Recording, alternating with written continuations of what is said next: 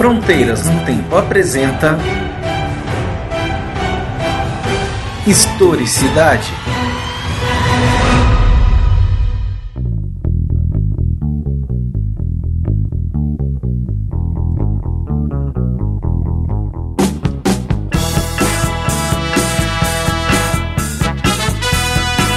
Vê se me entende, olha o meu sapato novo. Olá, aqui quem fala é o CA e você está ouvindo Historicidade, o programa de entrevistas do Fronteiras no Tempo, um podcast de história. Tudo bem com vocês, pessoal? Estamos aqui no primeiro episódio da segunda temporada do Historicidade. É o nosso episódio de número 13, mas marca o início da nossa segunda temporada. É, agora o programa é exclusivo em podcast, não, não temos mais a versão em vídeo. E aí temos aí umas entrevistas bem interessantes agendadas e outras já realizadas para serem lançadas aí nos próximos programas. E no programa de hoje, nós vamos receber novamente o Caio Martins Bugiato. O Caio, ele é graduado em Relações Internacionais pela Unesp Campus Marília. Ele é mestre e doutor em Ciência Política pela Universidade Estadual de Campinas, a Unicamp. Já esteve conosco no primeiro episódio do Historicidade, falando sobre política externa, e agora vem bater um papo com a gente sobre a tese de doutorado dele, que é sobre a participação do BNDES na política externa do governo Lula, aos oito anos de governo. Então o papo é bem interessante. Lembrando também, que eu esqueci de falar lá no início, que o Caio ele é professor da Universidade Federal Rural do Rio de Janeiro, a UFRRJ, né, que fica em Seropédica, e atua no Departamento de Relações Internacionais e História. Então, é um prazer enorme ter você nos ouvindo, e agora vamos ao programa bater esse papo aí com o Caio. Caio, é, em primeiro lugar, muito obrigado por participar novamente do Historicidade, né? Agora nessa versão exclusiva em podcast. A primeira vez que você esteve aqui, é, nós fizemos uma conversa panorâmica sobre, ou melhor, uma síntese, né, sobre a história da política externa brasileira. É, nós não podemos ignorar que muitos aspectos da nossa vida política estão intimamente ligados a esses agentes externos, né, a questão que vem de fora para cá.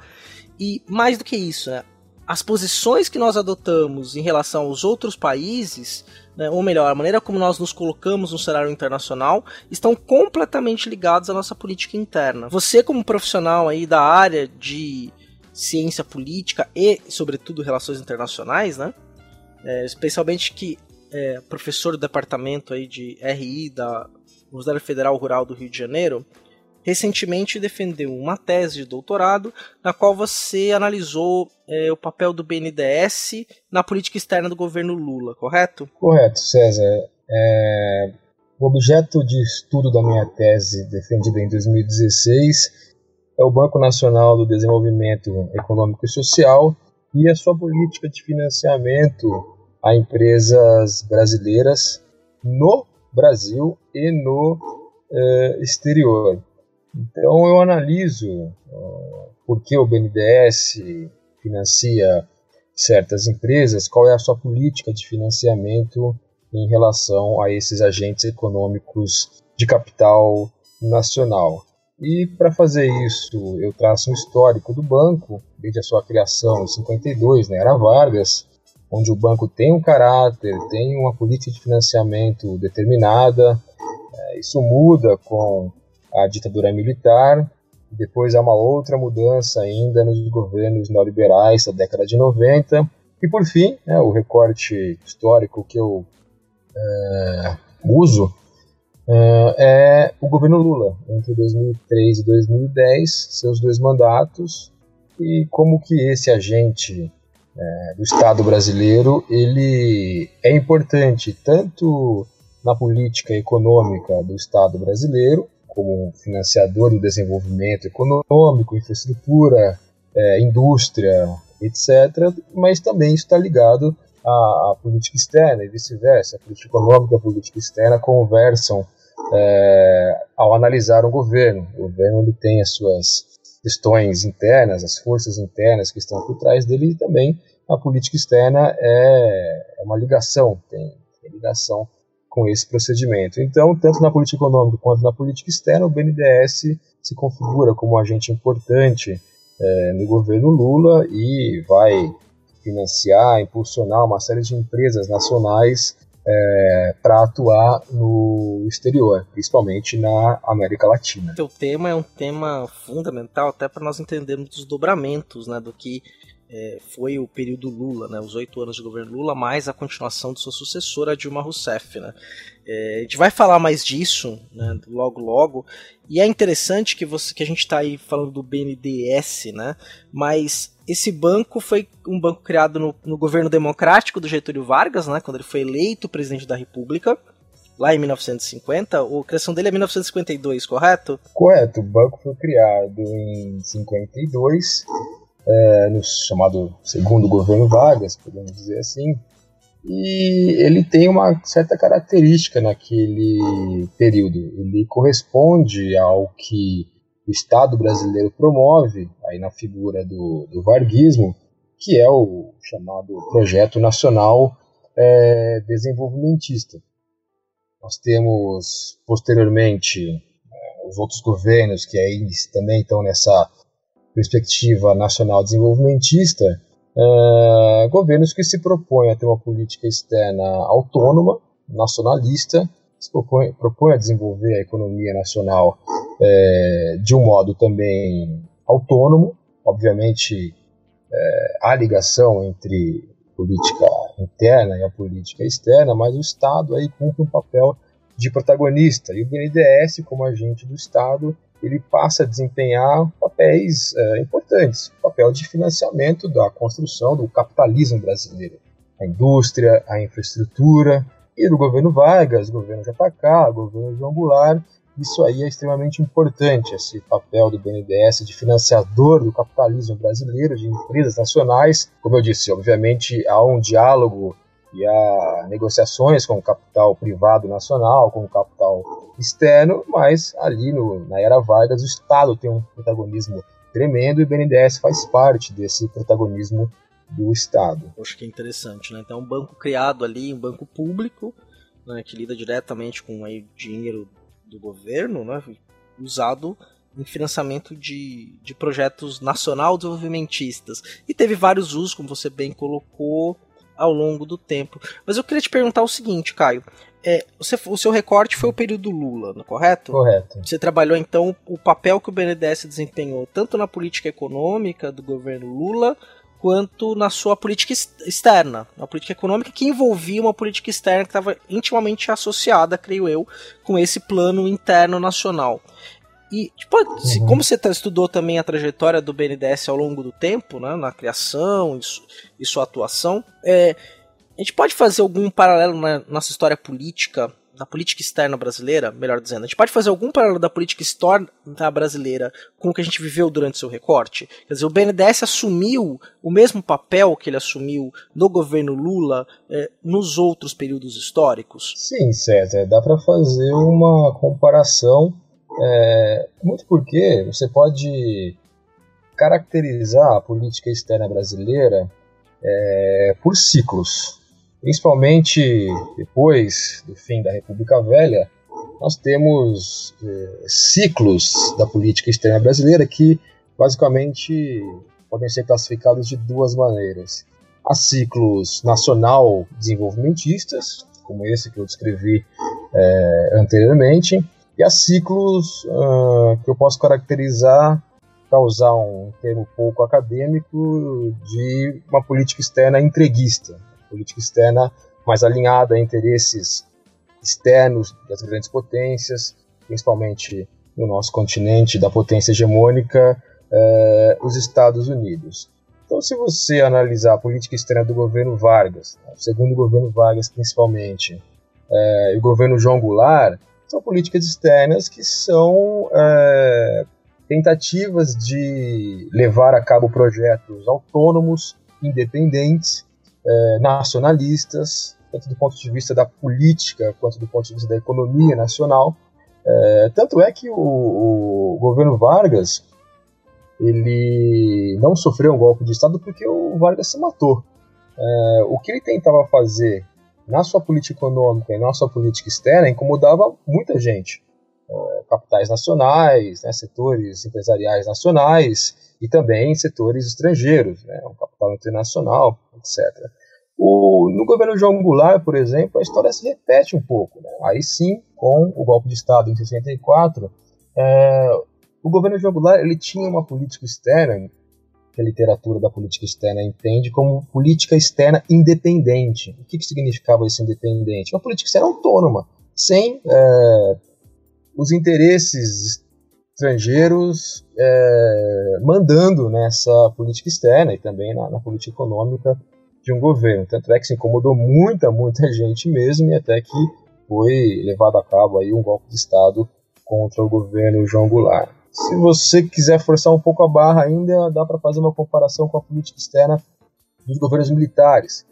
Uh, ao longo da ditadura militar, o governo Castelo Branco é um governo que eu classifiquei de entreguista, né, alinhado com uh, interesses da potência hegemônica, e ao longo do tempo esses interesses uh, não, não têm boa recepção no Brasil. Os governos que sucedem o, o Castelo Branco uh, os benefícios que a política externa estadunidense prometia para o Brasil, para o Estado brasileiro, não chegaram. Até que no governo Geisel nós temos a chamada é, política externa do pragmatismo responsável, ou seja, ela também é nacionalista, também ela é independentista, também propõe uma economia autônoma, né, etc. O governo Lula vai um pouco nisso, nesse, uhum. nesse sentido, vai muito nesse sentido.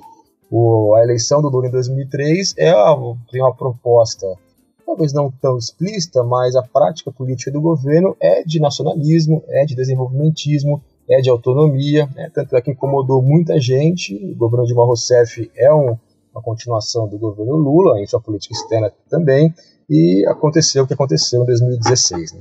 Uhum.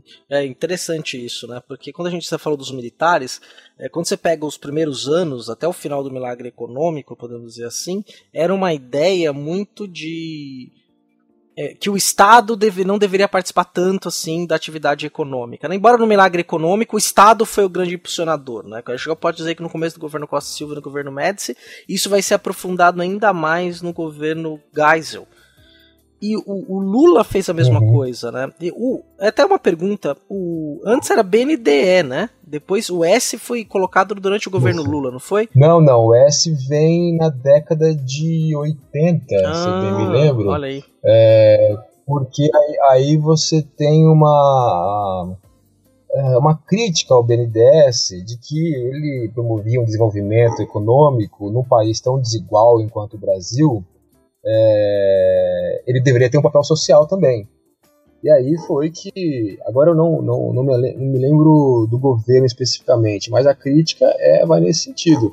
Que o BNDES promovia o desenvolvimento apenas econômico, e aí passa-se por lei a inserir o S, que é o, a parte social. Então, se você pegar lá os relatórios do BNDES, você não tem apenas é, projetos, digamos assim, de cunho econômico investindo em empresas, em hidrelétricas, é, em extração de petróleo, em construção de estradas e rodovias. Você tem programas sociais, programas que estão é, muito no âmbito de prefeituras, programas de educação, programas de saneamento básico, programas de saúde. Né, que isso aí é uma pequena parte do BNDES. O grande, é, a sua grande ação, obviamente, está no econômico, né? o social aí, que também é muito criticado por alguns analistas, ele tem uma ínfima participação aí nos desembolsos e na política em geral do BNDES. Poxa, que interessante, né? Então, para a gente também ir mais a fundo no seu trabalho, é, nós percebemos aí nos, nos, no século XXI, né, sobretudo a partir do governo Lula, que nós tivemos aí, vamos colocar entre aspas, alguns campeões da iniciativa privada, especialmente as grandes empreiteiras, né, como o carro-chefe de desenvolvimento no Brasil. Né?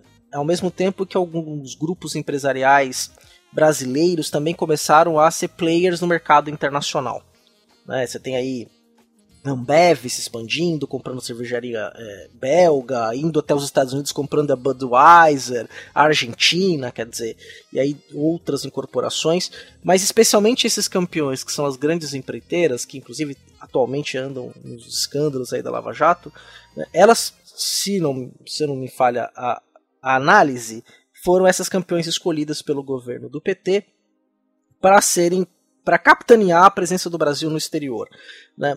É, como é que essa política foi encampada pelo BNDES e como é que funcionou nesses casos? Então, César, é, o termo escolha eu acho um pouco complicado de usar porque não há uma escolha do BNDES para essas empresas. O BNDES não escolheu essas chamadas aí pela imprensa de campeões nacionais.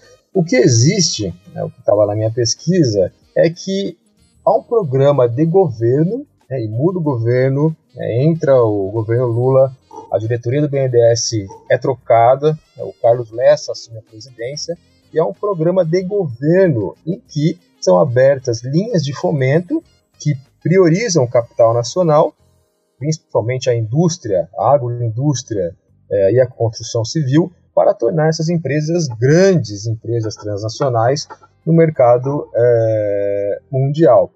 mas por que criar empresas transnacionais é, no Brasil? Bom, toda economia de porte, as grandes potências, países economicamente é, robustos, digamos assim, Japão, Alemanha, Estados Unidos, têm empresas transnacionais que atuam no mundo inteiro e remetem seus lucros à matriz e tem toda uma é, busca por investimentos, busca por lucros, busca por é, enfim, benefícios que têm a ver com seus estados de origem. O Brasil, nessa perspectiva aí também, de um capitalismo mais atrasado, é, vai buscar nessa perspectiva esse tipo de ação de suas empresas transnacionais. Mas aí você pode perguntar, é, mas por que certos setores, certas é, empresas, etc.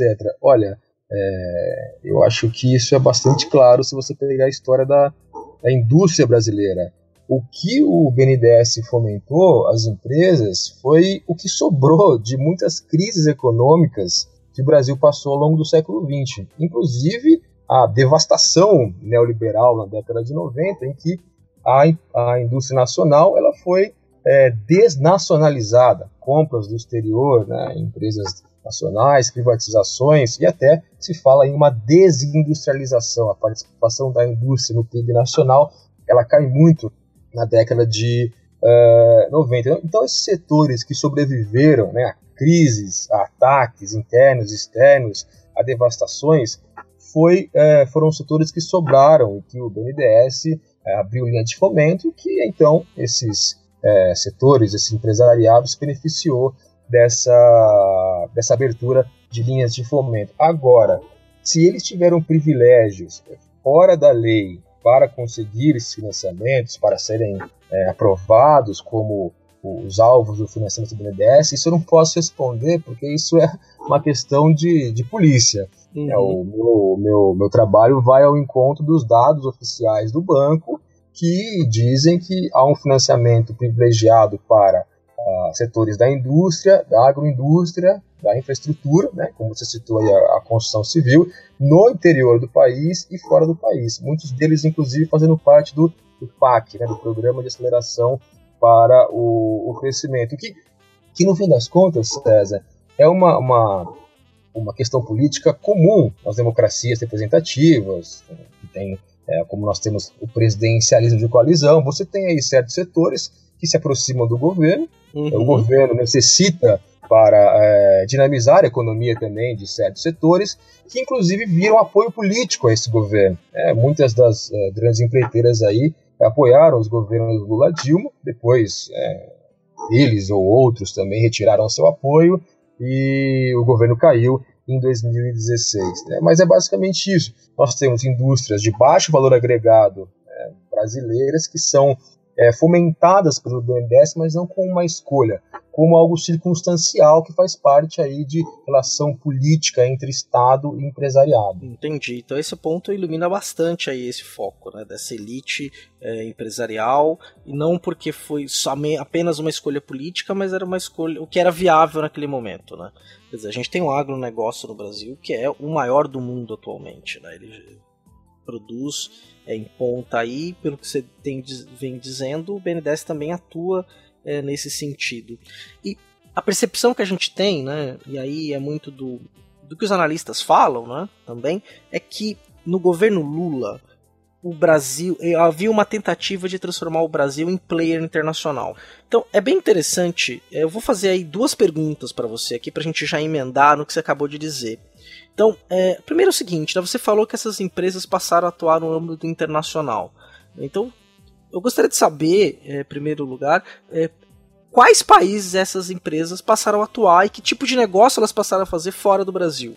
Né, inclusive com o financiamento é, do governo brasileiro.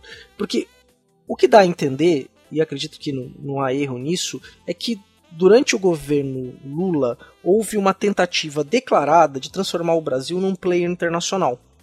Inclusive até com o Brasil chefiando missão de paz da ONU, no caso do Haiti, né, o Brasil se, tentando se colocar no cenário internacional, não como coadjuvante, mas como alguém que poderia começar a colocar algumas peças no tabuleiro, um player. Na sua visão de pesquisador, é, o Brasil de Lula conseguiu se tornar o player internacional que se propôs a ser? Então, César, sobre a primeira pergunta, é, as empresas passaram a atuar predominantemente na América do Sul, em alguns países da América Central e na África. Tem uma explicação bastante é, pertinente para isso. Veja só, as indústrias brasileiras, apesar de ser de baixo valor agregado comparado com os países centrais, ou seja, quer dizer que a indústria nacional, né, ela é basicamente uma indústria que é, produz produtos não muito caros no mercado internacional, como é, carroceria de caminhão,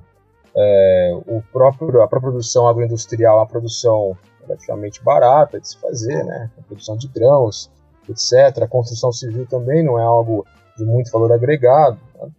É, então essa é a concentração aí da, do fomento do NDS, do grosso da indústria é, nacional. Entretanto, em países da América Latina é, e da África, que tem um desenvolvimento econômico, digamos assim, é, menos robusto que o brasileiro, esse tipo de produto que o Brasil exporta, essas empresas que trabalham com esses produtos e vão a esses países, ainda é, é um mercado para essas empresas. Então, na América Latina, né, na América Central, América do Sul e na África, exportar carroceria de caminhão, né, pneus, é, e também exportar é, alimentos ou bebidas e até produzir lá isso, né, levar, fazer investimento externo direto e instalar empresas nesses países africanos, latino-americanos é um grande negócio para essas empresas. Então, eles acabam basicamente se infiltrando aí em países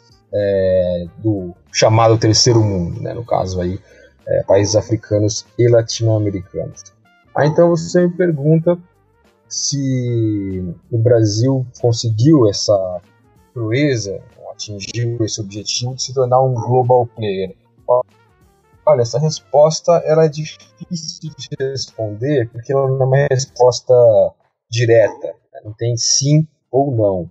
É, vejamos, do ponto de vista diplomático, eu te responderia sim. Sim, por quê? Porque, como eu acabei de dizer, há empresas nacionais que vão é, atuar em países no exterior, e isso é mediado pela diplomacia brasileira. Isso é um ganho da diplomacia brasileira, isso é uma vitória. Né? Empresas como Odebrecht, atuando em países da América do Sul, isso é negociado pelo governo brasileiro via a sua é, diplomacia. Né? Há empresas também é, em menor número, obviamente, no Oriente Médio. Então, uma curiosidade é que é, o Lula foi o segundo governante brasileiro a visitar o Líbano no Brasil, uma comunidade libanesa considerável. O primeiro tinha sido Dom Pedro II. Você Caramba. vê aí o, o, alcance desse governo, né? E que ele é, promoveu. A diplomacia brasileira, nesse sentido, ainda ela promove a, a criação de coalizões diplomáticas, como os BRICS, né, é o mais famoso, uma coalizão chamada Sul, porque congrega aí países fora das grandes potências, fora aí dos Estados Unidos, é, países europeus, etc. Né? É, então, eu diria assim, a diplomacia brasileira teve um ganho enorme, né? mediando acordos aí, é, Irã, Turquia, acordo nuclear, é, em que os Estados Unidos tinham muito interesse, o Celso Amorim teve um papel importante na diplomacia brasileira. Né? Do ponto de vista econômico, é, posso dizer também que sim, sim, veja, é, após a crise de 2008, a crise financeira começa lá com a, com a quebra do banco Lehman Brothers, o Estado brasileiro ele consegue, é, digamos, impedir que essa crise se alastre fortemente e violentamente no interior da economia nacional. Né? O BNDES tem um papel importante nisso, inclusive, que vai fomentar a atividade industrial, industrial brasileira, vai tirar imposto do governo brasileiro de, de linhas de eletrodoméstico, né, etc. Toda uma política econômica aí é, anticíclica, o nome correto que se dá, para é, evitar que a crise chegue de forma devastadora ao, ao Brasil.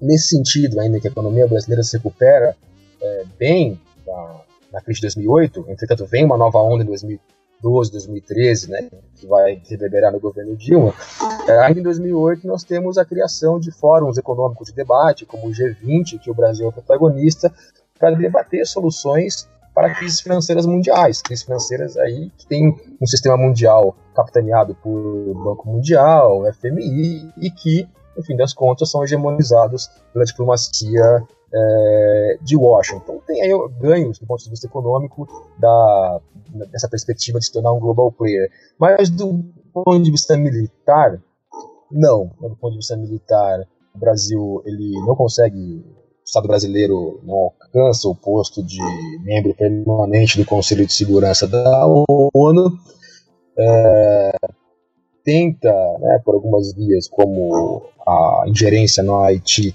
se colocar como o grande Estado é, que faz a segurança internacional na América Latina, cria na Unasul o Conselho de Defesa Sul-Americano, mas é, esbarra aí na política grandes estados, né, que estão lá no Conselho de Segurança, França, Inglaterra, é, Estados Unidos principalmente, a Rússia, a China é, com mais boa vontade em relação ao Estado brasileiro, vem com bons olhos, é, não foi algo que bem sucedido, digamos assim. Então essa resposta aí depende da, da faceta que você quer explorar, mas o que dá para constatar é, nesse, nessa perspectiva é que essa, esse, esse, programa de governo que envolve política externa, né, autônoma, nacionalista, etc., no governo Lula, ela foi podada, né, ela foi, é, digamos assim, derrubada.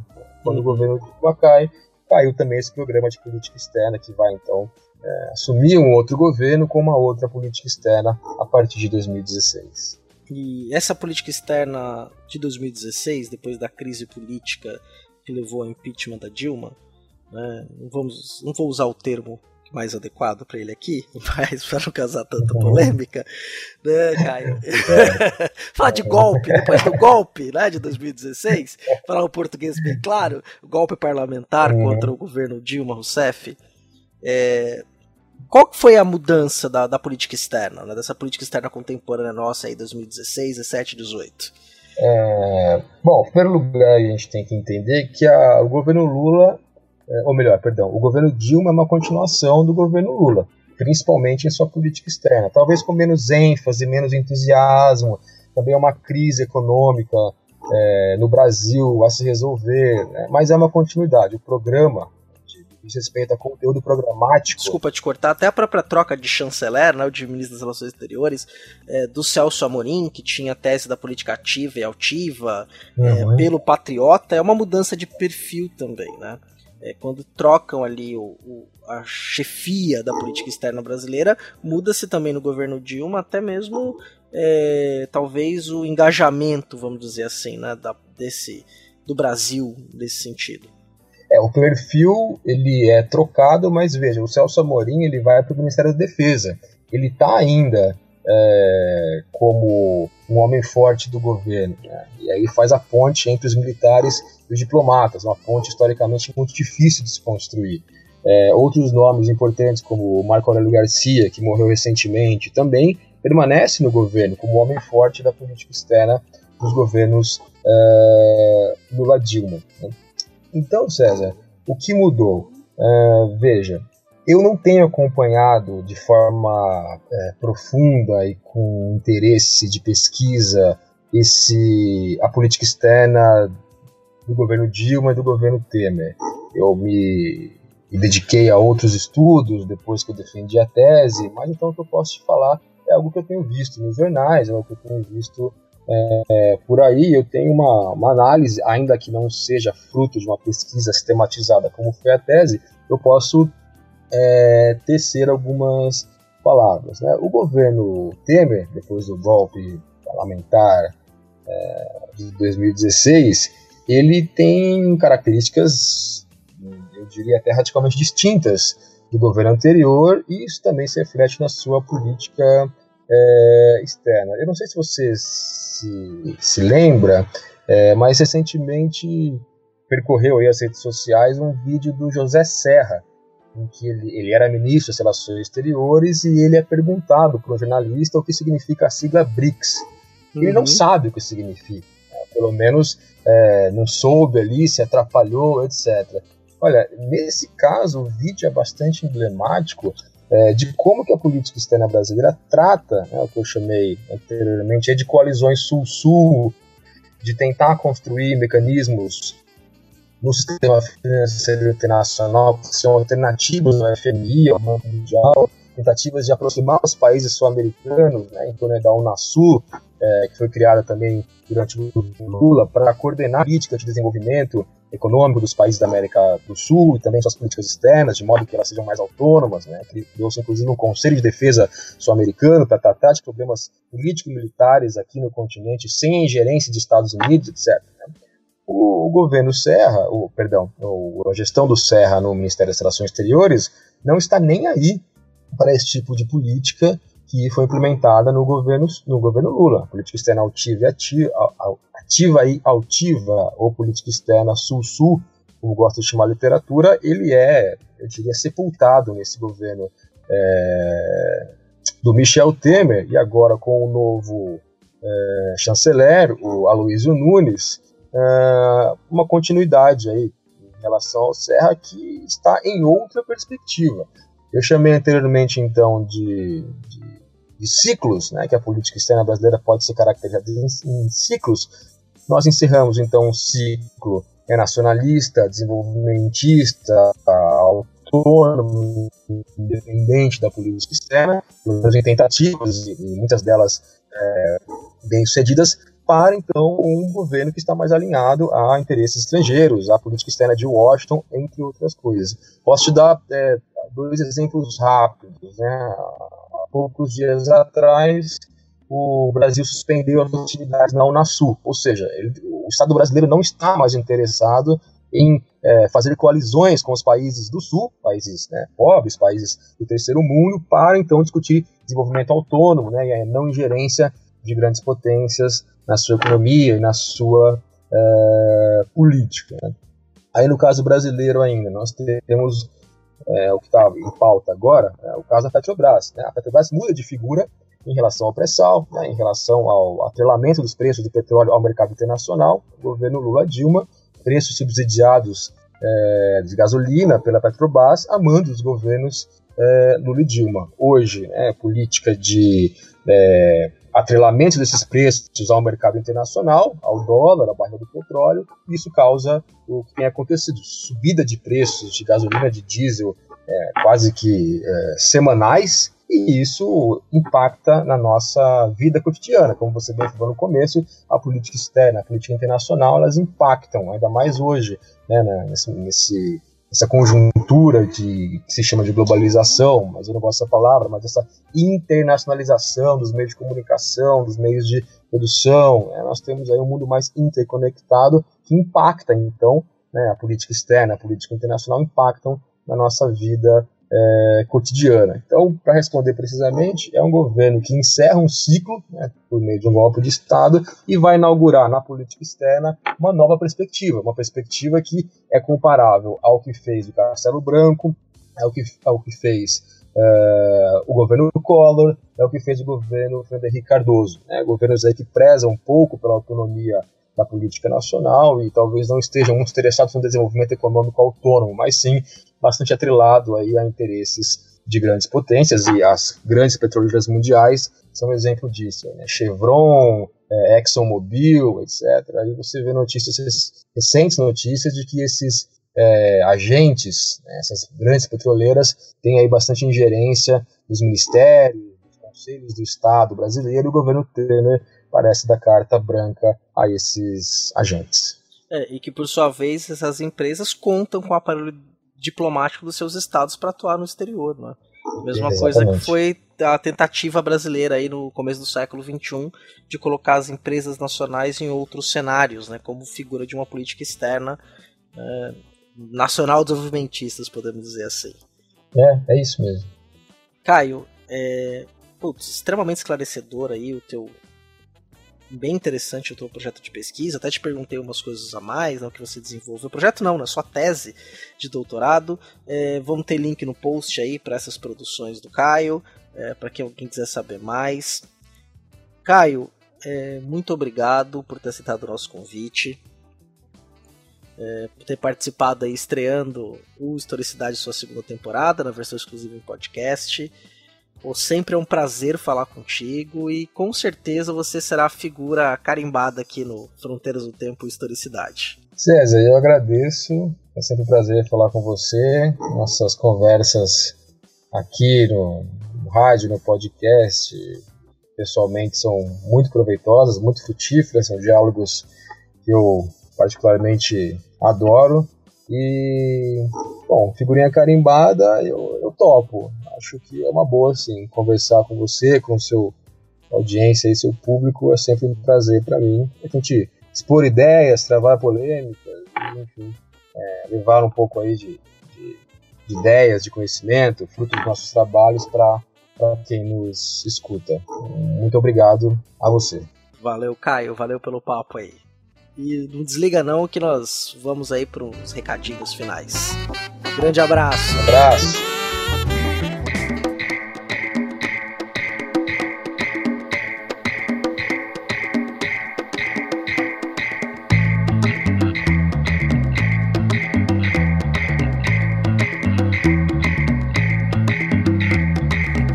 Trás se falava em bandidos, há um tempo atrás se falava em solução, há um tempo atrás se falava em progressão, há um tempo atrás que eu via televisão.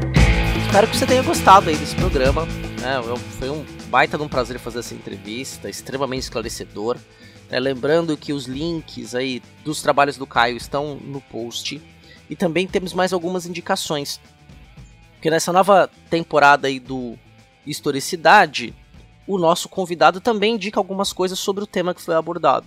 Então é um padrão daqui em diante termos também indicações bibliográficas, também no Historicidade, assim como nós fazemos no Fronteiras no Tempo. E esse programa né, só é possível por causa do seu apoio no Padrim. Se você é nossa madrinha e nosso padrinho, saiba que você é diretamente responsável pela existência desses programas. Ainda não atingimos as nossas metas, o nosso padrinho foi reformulado, nós adequamos as metas às mudanças econômicas, né, é, reajuste no valor da edição, reajuste no valor do servidor do fronteirasdotempo.com, e aí nós também criamos novas faixas de padrinho e madrinhas, né? Então, faixas de contribuição.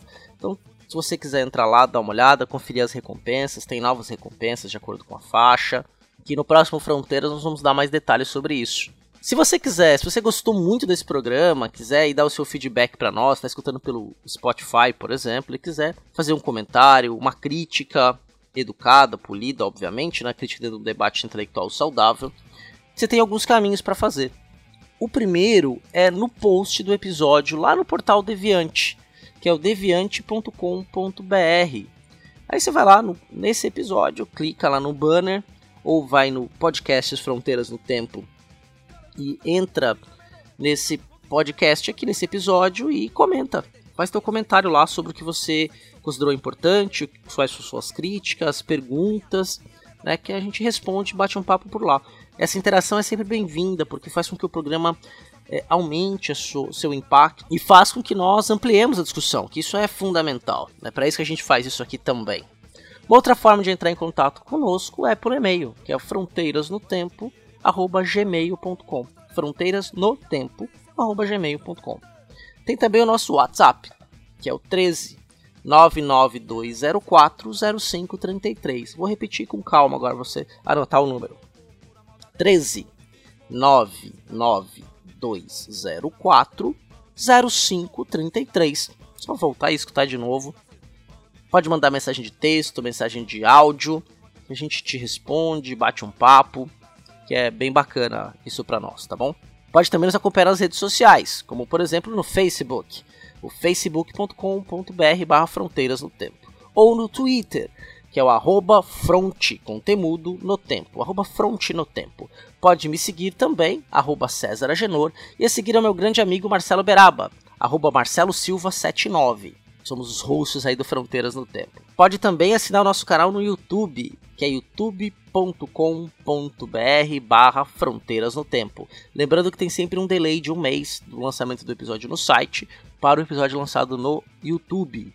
Mas nós também lançamos o episódio por lá. Então, antes de me despedir de vocês, eu vou agradecer nominalmente aqui os nossos padrinhos: Alexandre Estrapação Guedes Viana, Anderson Garcia, Andressa Marcelino Cardoso, Arthur Henrique de Andrade Cornejo, Bárbara Marques, Caio César Damasceno da Silva, Caio Sérgio Damasceno da Silva, Danilo Alves Cassonato, Eane Marculino de Moura, Eduardo Savreda Luzada Lopes, Héctor Ritter, Fábio Henrique Silveira de Medeiros, Felipe Augusto Rosa, Yara Grise Souza e Silva, Jonatas Pinto Lima, José Carlos dos Santos, Manuel Mácias, Marcos Sorrilha, Paulo Henrique Denúncio, Raquel Magro, Rafael Alves de Oliveira, Rafael Higino Serafim, Rafael Machado Saldanha, o padrinho anônimo que nós vamos revelar no próximo Fronteiras no Tempo, Raul Landim Borges,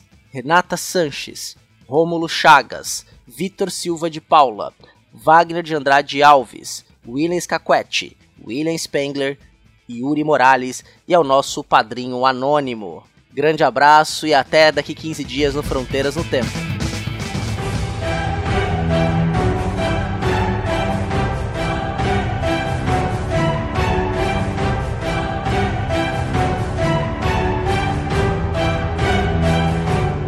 Você ouviu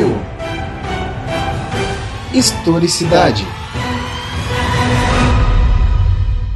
Edição Talkencast. Edições e produções de podcast.